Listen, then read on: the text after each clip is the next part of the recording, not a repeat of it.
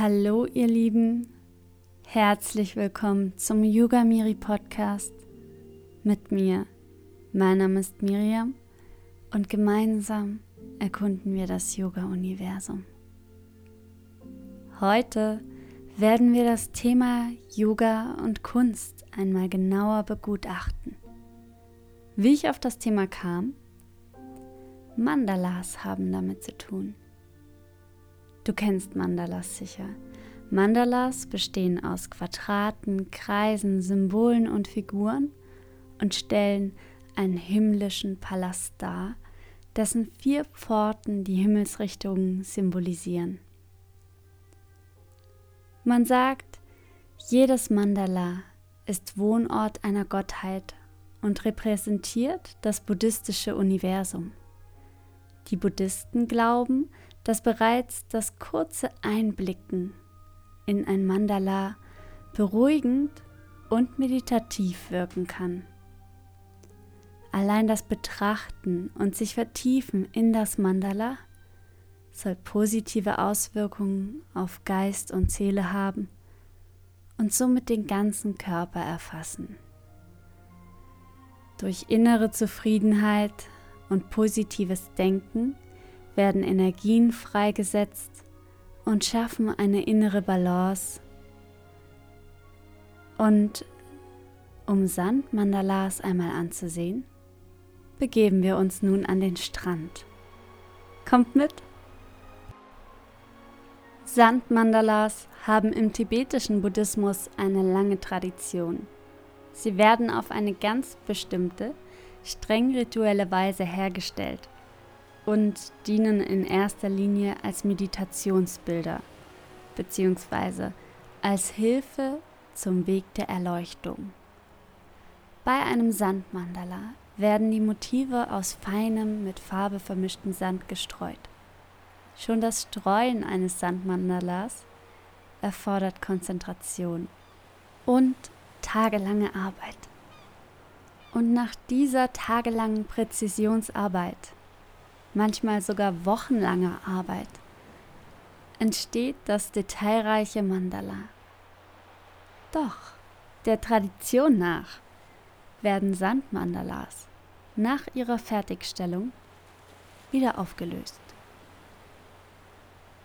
Alles wird weggewischt und in den Fluss gestreut, also der Natur gegeben. Diese Tradition soll auf die Vergänglichkeit alles Lebens und die Lösung von der materiellen Welt hinweisen.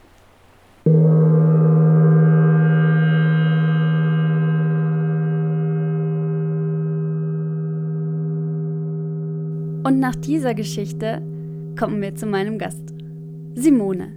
Simone ist Künstlerin und kann uns sicher mehr über Kunst und Meditation als Einheit erzählen.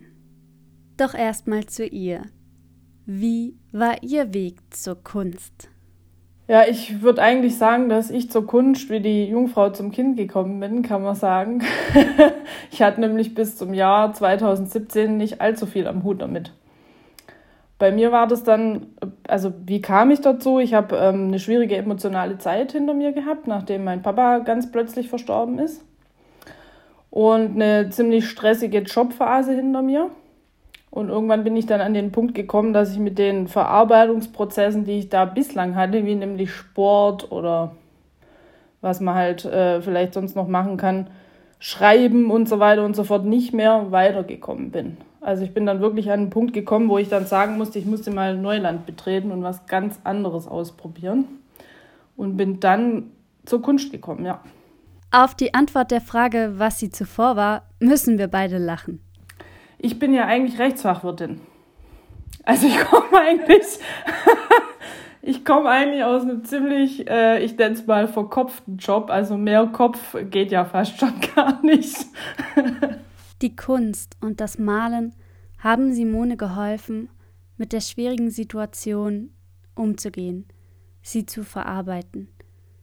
Und hier stellt sich mir die Frage, kann Kunst die Seele heilen?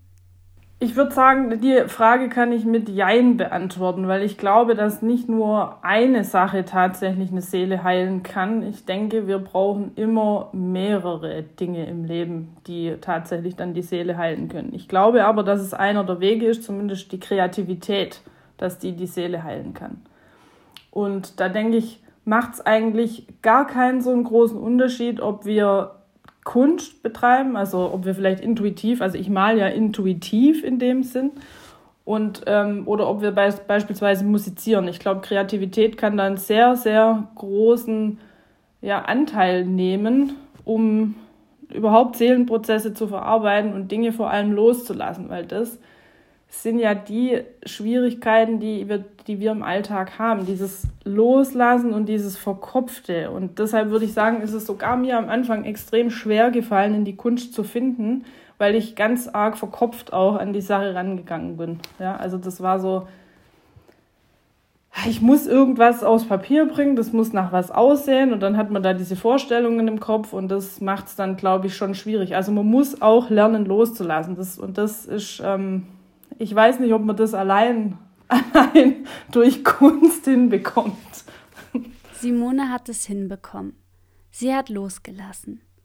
Und Kunst ist nun für sie eine Art Kommunikationsmittel geworden. Ja, um vor allen Dingen emotionale Prozesse, die sehr, sehr schwierig sind. Also ich denke, ähm, es gibt schwierige Themen, die wir im Leben haben und für mich ist es eine Kommunikationsart, das nach außen zu tragen und in irgendeiner Form zu präsentieren und dadurch sprechen zu können.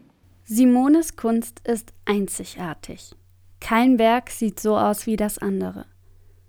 Doch was ich denke, viele sagen, ja, das hätte ich ja auch malen können. Und darum stellt sich mir die Frage, war sie von Anfang an so frei oder sieht sie einen Prozess, der sie nach und nach frei gemacht hat? ähm, ja, ich war nicht frei.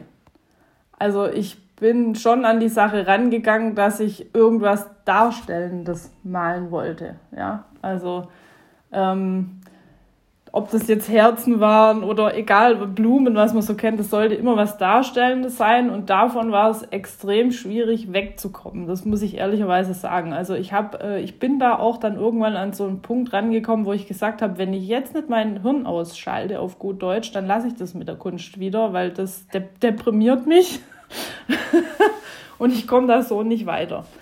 Und ähm, ja, und da war dann irgendwann der Schritt, da habe ich dann alles ausgeschaltet. Es war mir dann auch egal, was dabei hinten rauskommt, sondern es war ein Ausprobieren von Anfang an ein Ausprobieren. Und so bin ich dann dazu gekommen, vielleicht zu was, wo Leute sagen, das kann ja jeder, aber da muss man muss ich tatsächlich sagen, da ist Vorsicht geboten. Das würde ich heute, wie ich das vielleicht vor zehn Jahren auch gesagt hätte, nicht mehr sagen. Es gibt ja dieses bekannte blaue Bild in, ähm, im Louvre in Paris und da stehen auch viele davor und sagen, das kann ja jeder. Aber es macht niemand. Genauso wie mit Kunst. Wir verlernen da ja im Alter zu malen, genauso wie wir verlernen, wirklich uns Geschichten auszudenken. Und du bietest zurzeit ja auch Online-Kurse, in denen Erwachsene wieder diesen Bezug dazu finden können. Wie läuft das denn ab? Nun, also ich gebe es ja zu verschiedenen Themen. Wir fangen jetzt wieder an, einen Strukturmalkurs zu geben. Wir, also das allererste, was ich meinen Malschülern erstmal auf den Weg gebe, ist nämlich genau das, dass sie eben nicht an die Sache so rangehen, dass sie da jetzt erwarten können, ein Monet auf die Wand zu pinseln, sondern dass sie wirklich in, dieses, in diese kindliche Art zu malen zurückkehren und die Kreativität, die in uns steckt, dass wir die eben sprudeln lassen können. Ich gebe ihnen dann eine Technik an die Hand, die ich jetzt selber gelernt habe und sage so, und jetzt machst du draus. Ich gebe nicht die Farben vor, werde ich niemals machen, weil die Farben, die wählen wir oft nach einer Stimmung oder nach Geschmack. Also meist witzigerweise nach Stimmung oder wie es halt tatsächlich in, in uns drin so aussieht. Und ähm, das gebe ich ihnen nie vor. Wenn sie dann nicht weiterkommen, dann sage ich, pass mal auf, ähm, wir halten dann die Bilder auch äh, in, in Zoom rein. Jetzt momentan geht es ja nur online und dann gebe ich natürlich einen Tipp. Nimm jetzt vielleicht nicht unbedingt schwarz oder das, das könnte das Bild jetzt momentan zerstören, sondern stell es weg und mach's weiter. Und dann gibt es halt auch die Situation, wo die Leute überhaupt kreativ nicht mehr weiter wissen. Und da gebe ich dann natürlich auch den Tipp, nimm eine neue Leinwand und stelle das Bild zur Seite und mache irgendwann anders dran weiter. Also es geht schon speziell darum, dass sie lernen, von Anfang an nicht so verkopft an die Sache ranzugehen. Und da kommen wir zu den Sandmandalas. Ich frage Simone, ob sie ihre Bilder, welche sie nach einiger Zeit vielleicht nicht mehr schön findet oder einfach nicht mehr weiterkommt, übermalt. Ja, es gibt tatsächlich Bilder, bei denen ich ähm, Dinge auch ausprobiert habe, die überhaupt nicht so geworden sind, wie ich sie mir vorgestellt habe. Und die werden dann auch übermalt. Oder eben Bilder, zu denen ich dann am Ende, wenn ich sie angucke, keinen Bezug habe. Das ist witzig, das gibt es auch. Ich, es gibt Bilder, zu denen habe ich keinen Bezug, die stelle ich weg. Und dann kann es passieren, dass ich sie übermal oder irgendwann, ein paar Wochen später, was ganz anderes draus mache. Simones Bilder sind alles Einzelstücke, Unikate, die nie wieder so nachmalbar sind. Ich frage mich, ob es schwer ist, die Bilder denn zu verkaufen und abzugeben. Auch das kann ich wieder mit, glaube ich, nicht mit einem klaren Ja und Nein beantworten. Denn ähm, ja, es fällt mir schwer, weil ich zu den Bildern, die ich rausgebe, tatsächlich auch einen persönlichen Bezug habe. Aber ich habe ja bislang nur an Menschen verkauft, die ich in irgendeiner Form mochte. Also die kannte ich zwar nur übers Internet oder eben in, in die Art, weil ich auch eine Facebook-Gruppe habe, folgen die mir und ich habe zu denen einen persönlichen Kontakt. Und da fällt es mir nicht so schwer, weil ich weiß, die schätzen das und ich kriege das dann auch anhand von Sprachnachrichten oder sowas mit, wie sie sich dann total drüber freuen. Und dann fällt es mir nicht schwer, diese Kunst zu verkaufen und in andere Wände zu geben. Ganz im Gegenteil, weil ich weiß ja, das hängt ja irgendwo und da freut sich jemand drüber und das freut mich dann auch wieder. Was mich und sicher auch euch freut, sind die Liebesgeschichten, die jeder Gast in meinem Podcast erzählt. Und auch Simone habe ich nach einer Liebesgeschichte gefragt. Ich habe tatsächlich auch eine Liebesgeschichte zu meinem Hund, ganz witzig. Ich habe ja vor seit ein paar Jahren, also ich liebe natürlich auch noch Menschen um mich herum, meinen Mann und meine Familie. Aber witzigerweise, meinen Hund liebe ich auch ganz besonders. Ich habe den ja seit ähm, seit er elf Wochen alt ist, ist der ja zu uns gepurzelt, muss ich sagen. Und da war das für mich, heute noch ist es für mich so ein bisschen ein Geschenk des Himmels, denn wir haben diesen Hund drei Tage, ja, vier Tage nach, nee, stimmt nicht, das erzähle ich was Falsches, anderthalb Wochen nach unserer Hochzeit bekommen. Und normalerweise muss man sich ja für einen Zuchthund Ewigkeiten bewerben. Dann kriegt er ja Ewigkeiten. Und ich habe gestöbert und habe gesagt, naja, wir ziehen ja bald um, jetzt kann ich ja mal schauen, ob wir, ob wir uns irgendwo anmelden. Und sind dann, bin dann nach Bad Urach, Wittlingen gestoßen auf einen Züchter und habe da angefragt, ob die denn aus dem Wurf noch einen Welpen haben. Das war sonntags und ich habe dann Montag früh um fünf eine Nachricht bekommen, ja, sie hätten noch einen. Und wir sind dann am Montag noch hingefahren, das war, glaube ich, der 22. Oktober und muss ungefähr so gewesen sein, und haben ihn angeschaut und haben dann ähm, tatsächlich drei Tage später ihn abgeholt. Also das war das und das war für mich wirklich so ein richtiges Geschenk vom Himmel, denn der ist so liebenswert und der gibt mir jeden Tag so viel, dass das ich kann es gar nicht beschreiben, aber der ist irgendwie weiß nicht, ein ganz, für mich ein ganz besonderer Hund und einfach äh, so ein richtiger Seelentröster und Seelenhund und eine ganz wichtige, ja, spielt eine ganz wichtige Rolle in meinem Leben. Simones Hund war heute Morgen auch im Rücken-Yoga dabei. Während wir im herabschauenden Hund und im heraufschauenden Hund unsere Posen einnahmen, war er ganz lieb neben Simone und ich bin mir ganz sicher, er hat sie angefeuert. Warum Kunst gerade in Krisenzeiten sehr wichtig ist, erklärt uns Simone noch einmal ausführlich. Also ich würde sagen, erstens mal kann man diese Lockdown-Zeit ähm, für sich nutzen, um auch sich auf neues Terrain zu begeben. Ich meine, jetzt sind wir alle wieder im Aufbruch und alle wollen raus, was ich auch verstehen kann. Aber es haben sehr, sehr viele die Zeit tatsächlich genutzt, kreativ zu werden. Und das ähm, war für mich auch eine sinnvolle Art, die Zeit zu nutzen. Also da auch wieder was Neues zu entdecken, weg von dieser, auch von dieser Negativität. Das haben ja ganz arg viele nur Negativität versprüht und alles negativ und so. Ich muss ganz ehrlich sagen, ich habe da sehr viel Zeit gehabt, tatsächlich jetzt mal in meinem Atelier zu stehen und äh, so viel Zeit hatte ich noch nie. Und ich glaube, da konnte man gerade, um kreativ zu sein, um zu musizieren, um Hobbys nachzugehen, wenn sie jetzt machbar sind außerhalb von Sportaktivitäten oder so, hat man so viel Zeit gehabt. um da auch aus der Zeit was Positives zu, zu ziehen. Und ich finde gerade kreativ, gerade kreativ zu sein, das macht einem, das nimmt einem wirklich so ein negatives Denken. Man kann, kommt da auf so eine andere Spur. Du willst auch kreativ werden und dich auf neues Terrain begeben? Dann kannst du gerne bei Simones nächsten Kursen mitmachen. Also eigentlich die Kurse, die bewerbe ich immer in meiner Facebook-Gruppe und auf meinem Instagram-Kanal, wenn es dann einen neuen gibt, weil ich entwickle ja immer wieder neue Ideen und gucke auch ein bisschen, wo meine jetzigen Kursteilnehmer, was die für Ideen haben und was die für Wünsche haben. Also ich entwickle tatsächlich auch Kurse aus mit den Teilnehmern zusammen, was da ähm, draus entsteht. Und die bewerbe ich immer auf Instagram und immer in meiner Facebook-Gruppe. Und da kann man sich dann tatsächlich noch, weil ich noch kein Online-Anmeldesystem habe, eben einfach per ähm, Direktnachricht anmelden oder ähm, man schreibt mir einen Kommentar und dann kriegt man alle Informationen von mir zugeschickt. Ich bedanke mich ganz herzlich bei Simone, dass sie sich die Zeit genommen hat, mit uns über ihre Kunst, den Weg ihrer Kunst und vor allem, wie du anfangen kannst, mit Kunst zu arbeiten, vielleicht das Ganze als Meditationswerkzeug benutzen kannst oder einfach nur als Weg, Dinge zu verarbeiten, wenn es bei dir, wie bei Simone, auf dem Bewegungsweg oder auf dem Journaling-Weg mal nicht klappt. Simone hat noch eines, was sie dir nahebringen will.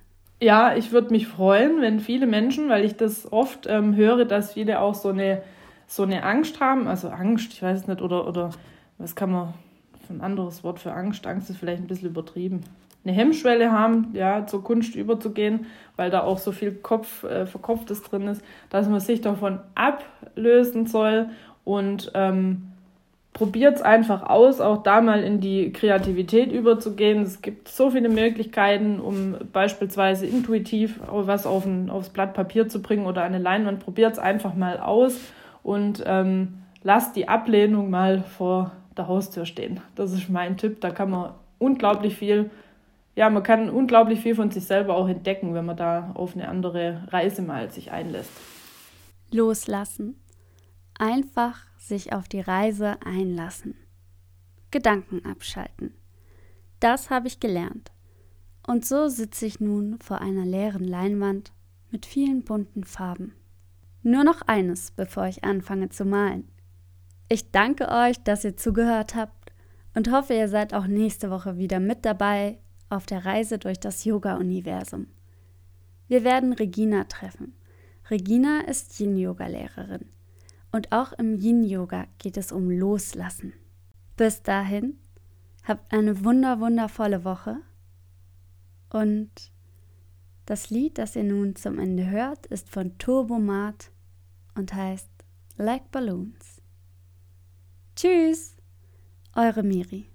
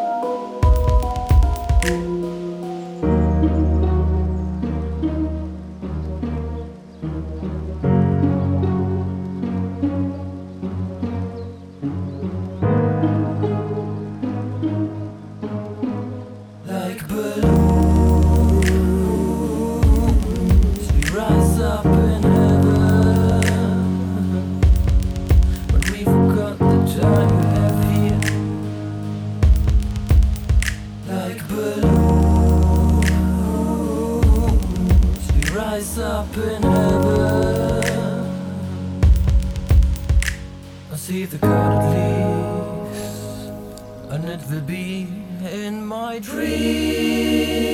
my dreams.